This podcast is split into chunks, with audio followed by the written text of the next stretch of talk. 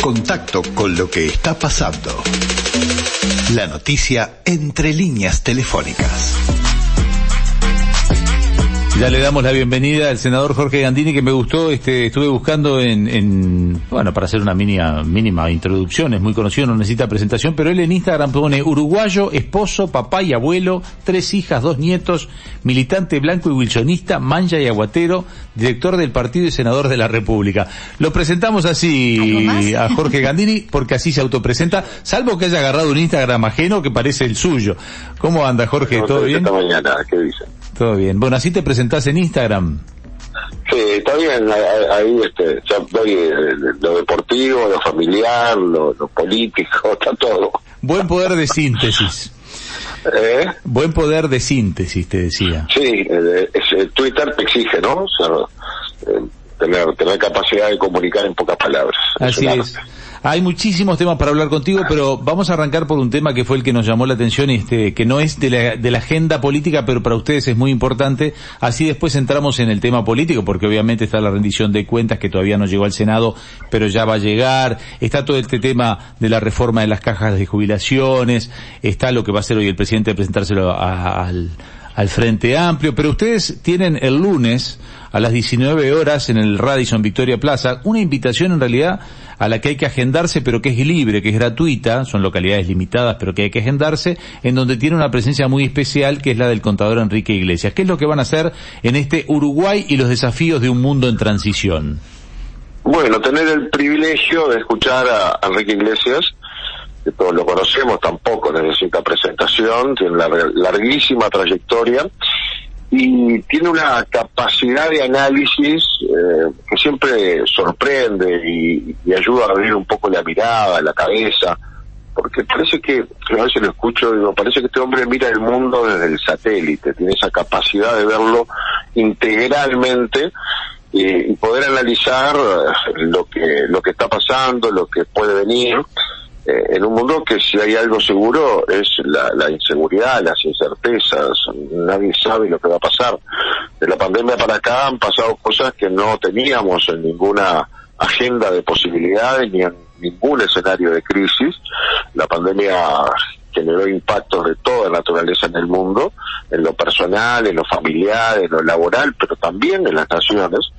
Y luego el retorno de la guerra en el corazón de Europa, 77 años después de la Segunda Guerra, lo que genera eh, eh, movimientos geopolíticos importantes, pero con impacto en las economías. La, la, la post-pandemia eh, generó movimientos importantes en los precios de los commodities, generó inflaciones desconocidas. Hoy Estados Unidos, que nunca pasaba del 2%, tiene más inflación que Uruguay. Le pasa a Europa la- el crecimiento de la canasta alimenticia en el mundo entero, incluido en Europa, o la escasez de algunos productos básicos eh, para energéticos como el gas eh, en Europa producto de la guerra o eh, el aumento de los fletes y el aumento del precio del petróleo. Todo ha ido impactando y moviéndose y nadie puede decir cómo va a estar el mes que viene el mundo, por lo menos nosotros. Escucharlo a Enrique Iglesias en eso, de los desafíos de un mundo en transición, así ha llamado esta, esta charla que organiza por la patria en el, en el Radisson, ahí en el, el barrio del Radisson, eh, creo que es un- una linda oportunidad de tener aquí en Uruguay y que su primera actividad sea esta. Así que ¿Qué formato, qué, formato le van a dar? ¿Va a ser tipo entrevista o es él hablando? Porque viste que ahora está muy de moda que ponen con alguien que en realidad, más allá de que ya se sabe la temática, Él nos pidió que después de la presentación poder hacer una exposición y que luego recibiera cuatro preguntas de cuatro jóvenes Ah, mira. con distinta con distinta raíz, digamos, uno por joven, uno por joven político, otro por joven empresario y otro por joven trabajador o, o- o- o gremialista, digamos. Y bueno, habrá cuatro jóvenes allí eh, que cada uno de ellos, según no, no llevan las preguntas prehechas, sino según la exposición que, que Iglesias eh, haga, le harán preguntas desde su, desde su realidad, desde su óptica, y de ese modo eh, Iglesias dará cierre, digamos, a su presentación. Bien, queríamos meternos en otros temas, pero no dejar este porque realmente Eh, para ustedes es importante y hay dos teléfonos de reserva. Uno es el 29 24 59 52, se lo repito, 29 24 59 52. Otro es un celular que es el 091 050 250, el 250 no es casual, el 050 capaz que sí, el 050 es porque no consiguieron el 250 250, pero Eh, este, bueno, pero tal cual. este, pero eh, es fácil de recordar 091 050 y después 250 la lista que identifica a Jorge. Eh, así que allí lo que hacen es agendarse porque es entrada libre pero con localidades limitadas por por lo menos lo que me han mandado de prensa. Así es, así es. Ahí, ingresan, pueden, hay 450, si- 400 o 500 sillas, este, pero sabemos que hay mucha demanda, entonces por las dudas, para que nadie se clave y quede afuera, Exacto. Lo ideal es agendarse con tiempo así no, no, no, no está en riesgo de que va y rebota. Eh, Jorge, entremos en otros temas. Hoy es una jornada en la que el presidente de la República en un par de horas va a estar llevándole el proyecto que está en elaboración que fue presentado a la coalición, que seguramente va a surgir y va a tener muchas modificaciones después cuando entre de lleno en el Parlamento, porque todos van a verle cosas para modificar, pero que es una primera herramienta para trabajar. Lo conocieron los líderes de, de la coalición, lo conocerá hoy el Frente Amplio. Eh, ¿Qué opinión tenés formada al respecto sobre esto de las reformas de las cajas de jubilaciones? A ver, te puedo dar una opinión general sobre la necesidad de la reforma del sistema de seguridad social, no del proyecto porque no lo conocimos todavía, el presidente lo entregó a los líderes de los partidos, pero les pidió que no lo difundieran hasta hoy, de modo que, que cuando llegara a la entrevista con el Frente Amplio no Sí, la prensa. No, pero ya con Así lo no general, conocemos con lo el- el general, detalle, lo vamos a conocer hoy mismo. Eh, obviamente es un proyecto para estudiar, ¿no? La materia es compleja en sí misma. Eh, el proyecto sin duda eh, tendrá todas sus, sus grandes complejidades y requiere mm, cierta espe- especialización en la materia para poder eh, entender eh, no solo el texto, sino lo que busca y las consecuencias. Pero lo cierto es que el sistema de seguridad social tiene algunas debilidades eh, que se arrastran ya hace un largo tiempo, que todos los partidos políticos y líderes han reconocido que requiere una, una reforma, que fue agravada en la reforma exactamente al revés de lo que había que hacer que hizo el Frente Amplio en el 2008, hizo una reforma en la cual flexibilizó las condiciones para acceder a la jubilación y eh, implicó un costo importante para, para el Banco de Previsión Social. El año pasado eh, esa reforma costó 580 millones de dólares eh, porque hizo que se jubilaran ocho veces más personas de las que estaban previstas que se iban a jubilar. El sistema eh, tiene mm, la debilidad de que los activos en realidad deberían sostener a los pasivos pero en Uruguay el aumento de la expectativa de vida eh, y el límite de edad para jubilarse a los 60 años eh, con 30 de actividad hace que eh, muchas personas eh, trabajen 30 años y permanezcan 20 o 25 en el sistema de seguridad social. Y por lo tanto no puede haber una, una ecuación de 1.2, 1.3 activos por cada pasivo y que con el aporte que hace ese activo de su salario y el empleador respectivamente se sostenga no solo la jubilación, sino todas las prestaciones de seguridad social que son solidarias. Allí hay eh, pensiones a la vejez, pensiones por invalidez, por discapacidad, y hay otro tipo de prestaciones que paga el BPS porque es un organismo de seguridad social, no de jubilaciones. Ujú. Es imposible. Luego tenemos eh, dos cajas más que son estatales. eh, la caja policial y lo que no es una caja estrictamente es el fondo de pensiones militares, que también reciben subsidios eh, anuales. Es decir, hay una ley ya vieja que establece que a cada fin de mes eh, todo lo que le falte a los organismos de seguridad social estatales para pagar sus obligaciones lo aporta el gobierno central. Y ahí el gobierno central pone algo más de dos mil millones de dólares por año. Es decir, todo lo que el Estado recauda por IRPF eh, a los trabajadores y hace a los jubilados, recauda menos de lo que el Estado tiene que ponerle solo al eh, anualmente al el sistema de previsión social estatal. Después tenemos tres cajas que son para estatales, son privadas, son solidarias con ellos mismos, con, los socios mismos, que la bancaria, eh, es la profesional y es la notarial. Eh, dos de estas cajas tienen problemas estructurales también. Con reforma o sin reforma eh, va a haber que atender la situación porque es mucho más urgente de, la caja profesional y, un poquitito más rezagada, pero en el mismo camino viene la caja bancaria. Ahí este, hay que hacer cambios. Esta reforma, por lo que sabemos, es integral, abarca todo el sistema, abarca el BPS, que es la más importante, pero también a la militar, la policial, la bancaria, la profesional y la notarial, para tratar de generar igualdad en el sistema. Hoy es un sistema muy desigual eh, y tiene dificultades que parten de lo mismo, parten de que cada vez menos activos en un país con población envejecida y una tasa de natalidad muy baja, eh, cada vez eh, es, es, más, este, hay una brecha más grande entre ingresos y egresos y una necesidad de financiamiento de otro, del Estado. Y como el Estado no, no, no inventa la plata, la saca de otros impuestos. O sea, le tiene que cobrar a usted y a mí eh, IVA, IRPF, IMESI y otros tantos impuestos para poder financiar eh, la jubilación eh, de, quienes eh, gozan de ellas. No me quiero ir de este tema, Jorge, te interrumpo un segundito porque queda claro que se ha explicado muy bien el problema. O sea, responsablemente uno dice, acá tenemos dos mil millones de dólares, que hoy son dos mil millones de dólares, serán tres mil, cuatro mil, porque esto va a seguir creciendo. hay que hacer, hay que hacer una eh, reforma. Eh. Ahora, esto tiene un costo político, porque todos sabemos que a la hora de que nos expliquen esto, igual, por ejemplo, el que nació en el 67, si según lo que se trasladó, tiene un año más de jubilación, tiene, se va a jubilar a los 61, el que nació en el 68 se va a jubilar a los 62, cuando llegue la elección que viene, si hay un partido que le promete que esto no lo apoya, capaz que dice, ah, yo entonces electoralmente, que explote el país más adelante, yo pongo mi voto por... E-". O sea, acá está el riesgo de los votos también. ¿Ustedes cómo lo viven ese factor? Ya es político, ya es partidario. ¿Cómo lo viven? Ese es, el, ese es el gran desafío y hay que ver quién paga los costos políticos, porque, a ver, todos sabemos que el tema en algún momento revienta.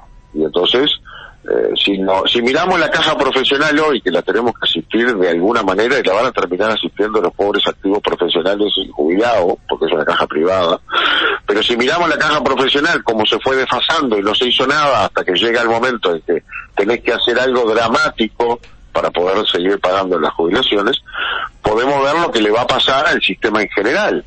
Entonces, quien, eh, quien no piensa en las próximas generaciones y piensa en las próximas elecciones con este tema, la verdad que es quien puede pagar un alto costo político con la población, porque responsablemente, y todos hemos dicho declaraciones de todos los partidos políticos, de que hay que entrarle a reformar el sistema. Y la reforma del sistema, primero, no toca nada de los actuales jubilados. Los que están jubilados están jubilados, no van a pagar ni más ni menos, ni van a tener mejores ni peores condiciones. Los jubilados están jubilados.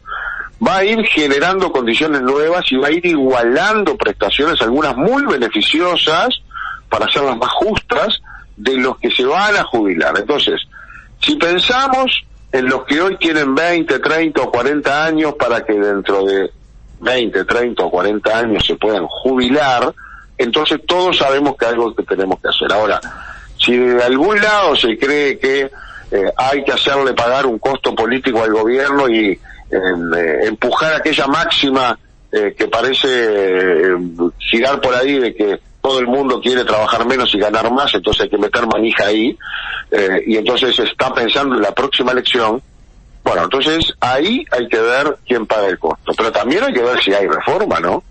Yo soy de los que piensa que como la reforma no la ve los resultados de los económicos que hablábamos recién, no lo ve este gobierno, ni siquiera lo va a ir viendo, lo va a ir empezar a ver el próximo, porque es una, una reforma que tiene periodos de transición, es decir, es para ir dentro de 10 años usted va a ver resultados.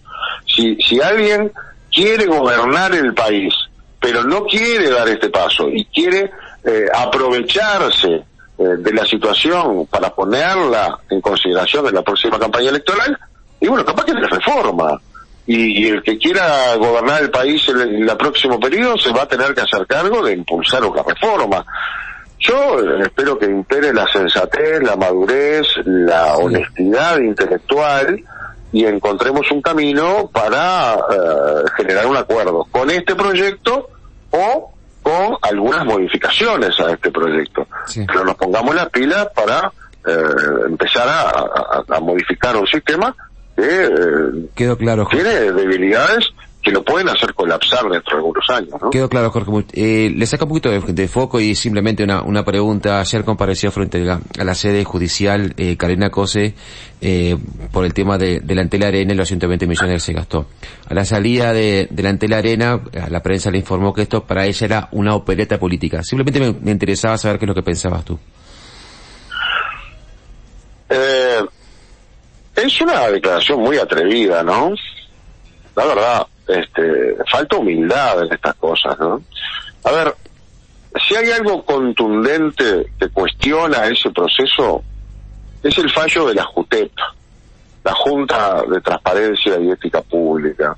La JUTEP fue muy severa marcando las irregularidades, los apartamientos a la ley, las compras directas, las no previsiones, el aumento del gasto de 40 a 120 millones de dólares, eh, las compras directas a empresas que no fueron seleccionadas por licitación, los sobrecostos, fue muy dura. Ahora resulta que en la JUTEP opinó, firmó e hizo declaraciones públicas eh, uno de los tres miembros designado propuesto allí para ser designado por el Frente Amplio, un comunista, Castro. ¿Qué le pasó a Castro? el Partido Comunista le pidió la renuncia y tuvo que renunciar por haber votado ese estudio que hizo la JUTEP, un organismo al que le delegamos eh, con, con, el voto de todos la tarea de eh, juzgar eh, la ética de los gobernantes. Nos juzga, nos mide a todos hizo un fallo muy severo y lo echaron. Esa es una operación política, la operación política del Frente Amplio de fusilar un compañero porque eh, opinó con eh, eh, honestidad intelectual en función de lo que el mandato de la ley le obliga analizar la denuncia y al denunciante y emitir un fallo, que no lo mete preso a nadie, pero emite un fallo. Bueno, ese fallo hoy está siendo considerado por la justicia, al igual que el del Tribunal de Cuentas, eh, que también emitió fallos sucesivos mientras se construía la Arena, en tiempos del gobierno del Frente Amplio, no ahora, en los tiempos. Eh, los fallos esos son históricos y son de aquellos tiempos, son todos muy críticos. Entonces, con un poquito de humildad, la intendenta tendría que dar fundamentos de por qué, eh, primero por qué hizo el la Arena eh, ante él y no la intendencia, una obra del departamento de Montevideo. esa fue una opereta política. Se cae el cilindro, hay con qué levantarlo. Tiempos eso en que el, Frente Amplio, MPP y particularmente la eh, ex senadora Lucía Topolansky habían previsto la candidatura de Intendencia de Montevideo de Carolina Cosa en aquel tiempo. Y la manera de acercarla a, ese posicionamiento fue entregarle una obra típicamente departamental para que se hiciera con la plata de Antel, que nada tenía que ver con el asunto, y por precisamente la presidenta de Antel y, y no salió 40 millones, salió 120 millones y no gana 12 millones de dólares por año, pierde por año. Y bueno, eso es lo que tiene que explicar, con un poquito de humildad y seriedad, no descalificar a los denunciantes, entre los que están sus propios compañeros, como en el caso de la o los miembros del Tribunal de Cuentas, eh, y que eh, no la defendieron, porque recordemos que cuando yo cité al ministro de Industria y al directorio de Antel, a Comisión General del Parlamento para poner en blanco y negro este asunto, el Frente Amplio se retiró de sala. No.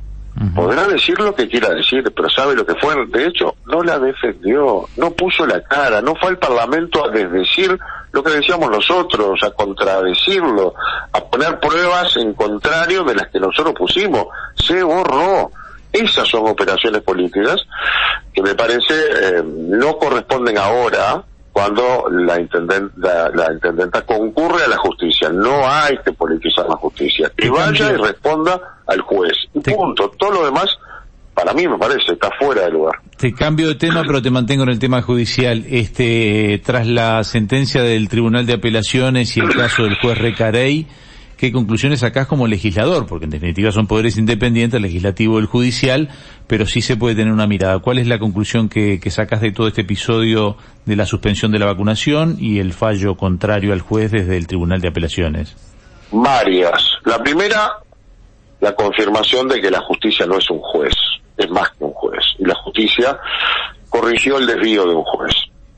La segunda, afortunadamente ayer empezaron a vacunarse los chiquilines, que es lo más importante, y la consecuencia más increíble del fallo de un juez que eh, adjudicó eh, la continuidad y, el, y, la, la, eh, la secuencia de vacunas de aquellos niños que ya se habían dado alguna dosis antes y, y, tuvieron que interrumpir esa secuencia. La tercera cuando uno lo lee con atención el fallo, y el fallo no lo dice explícitamente, pero lo deja entrever, de que fue un fallo militante. El juez, lo que no fue fue juez. La tarea de juez eh, implica la imparcialidad, implica la objetividad, implica dejar la visión discrecional o la opinión personal para eh, laudar entre eh, posturas que litigan y, hacerlo desde el imperio de la ley. Y el juez y, quienes denunciaron eh, hicieron una, un operativo, eligieron. El juez primero pidió él para ser, eh, ser juez de feria.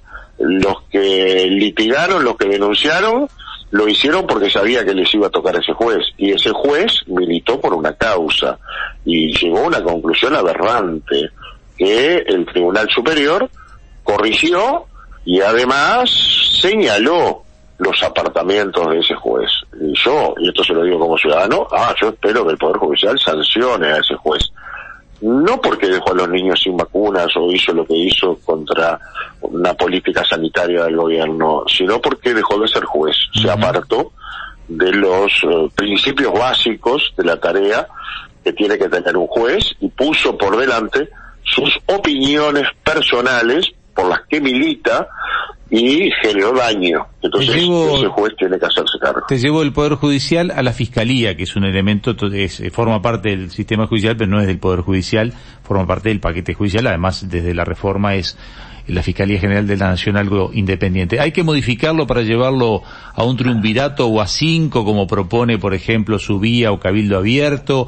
Eh, ¿Hay que ponerse de acuerdo y nombrar al fiscal de corte? Porque el que tenemos por ahora, Juan Gómez, es heredero pero provisorio. ¿Qué, qué opinión tenés? Eh, resumimos un poco la, para poder preguntarte un par de cosas el sistema, El sistema está bloqueado, porque cualquiera de esas opciones, elegir un fiscal de corte eh, definitivo, eh, pasar a un régimen eh, de, colegiado, eh, todo eso requiere mayorías especiales. Y lo que no tenemos son mayorías especiales. Para llegar a los dos tercios tiene que estar de acuerdo toda la coalición de gobierno, pero también tiene que entrar en ese acuerdo del Frente Amplio y no hemos logrado obtener dos tercios para ninguna de esas cosas. Ese bloqueo hace que el organismo esté funcionando con un fiscal de corte eh, que asumió el lugar por ser el adjunto y no tiene adjunto, eh, y además que cuando llegue a cumplir la edad máxima para ejercer ese cargo, lo que va a pasar en un par de años, mm, si no desbloqueamos el sistema no vamos a tener ni fiscal de corte ni adjunto. Y, y para ir a un régimen eh, que, podrá ser discutible de, tres, la fiscalía, bueno, también se necesitan dos tercios y tampoco los tenemos. Por lo tanto, hay un bloqueo en el sistema político que nos está generando un problema hoy y un problema más complicado para mañana. Hay que, hay que, seguir surciendo ahí a ver si encontramos alguna salida. ¿Qué, ¿Qué opinás de esto? Pues salió muy duro Charles Carrera ayer por ese informe que un fiscal, el fiscal Pérez, pasó supuestamente, que no fue a pedido de Ferrez, que es el prosecretario de la presidencia, pero que armó ruido allí en la interna. ¿Qué, qué mirada tenés sobre eso? Mira, no conozco el detalle, lo escuché a Ferrez, a quien conozco bastante, muy claro, muy duro, muy indignado con, con Charles Carrera, hablando de que estaba suelto de lengua y de que eh, mentía. Más de una vez dijo que eran mentiras. Así que me quedo como no conozco el tema, eh, me quedo eh, con, con, lo que dijo Ferrés, que la verdad me, sí, aparentemente muy solvente y muy sólido. Y como conozco a Charles Carrera también, me vuelvo a hablar con lo que dijo eh, Rodrigo Ferrés, el prosecretario de la presidencia, que es un excelente abogado y una persona muy recta. Esto lo publicó Búsqueda ayer, aparentemente, para, brevemente, un fiscal encontró en una impresora un documento dirigido al prosecretario en donde hablaba de la propia fiscalía. Sé que tenés actividad a las 10 de la mañana, nosotros terminamos a las 10 de la mañana, por lo cual gracias por habernos acompañado, siempre quedan preguntas por hacer, este, gracias por habernos acompañado, en cualquier momento nos volveremos a comunicar. Gracias, gracias a ustedes, eh, siempre a la orden, un gusto participar. Que salga muy bien la actividad del lunes, que es una actividad bien interesante para que la gente concurra. Gracias por hoy. Eh, y nosotros estamos terminando.